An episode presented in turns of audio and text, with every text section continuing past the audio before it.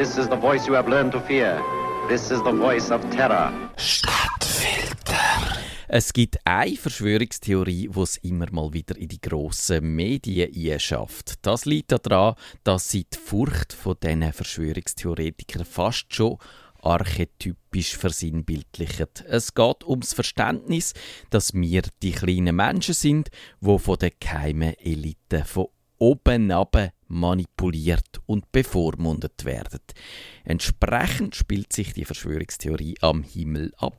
Sie trübt den blauen Himmel und sie führt uns an jedem schönen Sommertag vor Augen, dass wir unter den Fuchteln der neuen Weltordnung stehen. Die Verschwörungstheorie läuft unter dem Stichwort Chemtrails. Chemtrails das sind die Erscheinungen am Himmel, wo die normalen Leute würden als Kondensstreifen bezeichnen, Wasserdampf oder Eiskristall, wo Flugzeuge hinter sich herziehen. Kondensstreifen sind künstliche Wolken, sie entstehen, wenn in den Flugzeugtriebwerk Treibstoff verbrannt wird und sie bestehen eben wie gesagt aus Eiskristall. Das die wissenschaftliche Erklärung.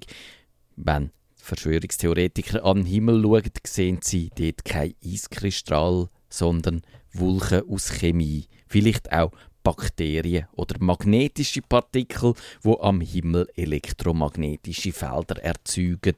Die sind vom Boden aus kontrollierbar und können allerhand Effekte auslösen. Die manipulativen Wolken halten sich hartnäckiger am Himmel, als das normale Kondensstreifen würden machen, manchmal stundenlang. In der Nacht passiert es auch, dass die Spuren am Himmel von innen her leuchten oder glimmen. Das sagt zum Beispiel die Bürgerinitiative Sauberer Himmel. Das Internet quillt quasi über von Beweis in Form von Fotos und Videos. Auf den einschlägigen Webseiten findet man Tausende von Dokumenten, wo vor Augen führen, wie untypisch sich die Streifen am Himmel doch verhalten. Chemtrails entstehen, weil die Flugzeugtreibstoff keine Zusätze enthalten. Die Chemikalien werden Huckepack mit dem normalen Flugverkehr verbreitet.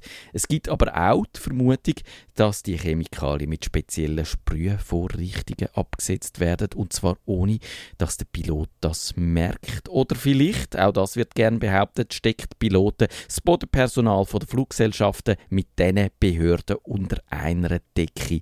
Ein paar Tausende von Insider, wo hinter dem Rücken der Öffentlichkeit ein doppeltes Spiel spielen. Als Beweis zitiert Befürworter von dieser Theorie gerne Josef Pröll. Der ist 2007 in Österreich Landwirtschaftsminister für die ÖVP. Gewesen. Er hat auf eine Anfrage von der FPÖ gesagt, ihm seien die Chemtrails bekannt. Der Pröll haltet sie für hochproblematisch, ist sich aber sicher, dass es diese Substanzen zu Österreich nicht gibt.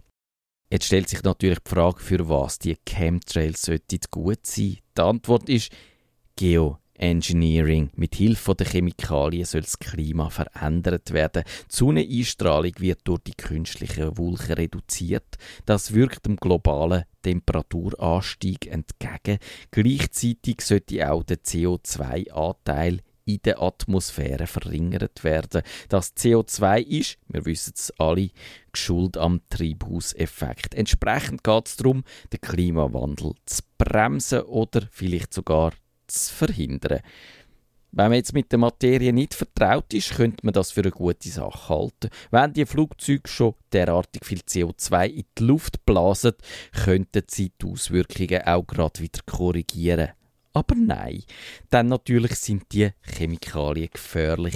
Sie verursachen Atemnot, Müdigkeit, Unwohlsein und Sinnesstörungen. Am Boden leiden die Menschen immer häufiger an Asthma, an Allergien, an anderen chronischen Krankheiten bis hin zu Alzheimer.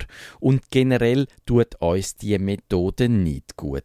Es kommt nicht mehr das ganze Spektrum vom Sonnenlicht auf die Erde und das fehlt uns Menschen dann. Es gibt aber auch noch ganz andere Vermutungen. Und die nennen Verschwörungstheoretiker Psychotrails. Sinn und Zweck von diesen Psychotrails ist nicht weniger als Gedankenkontrolle.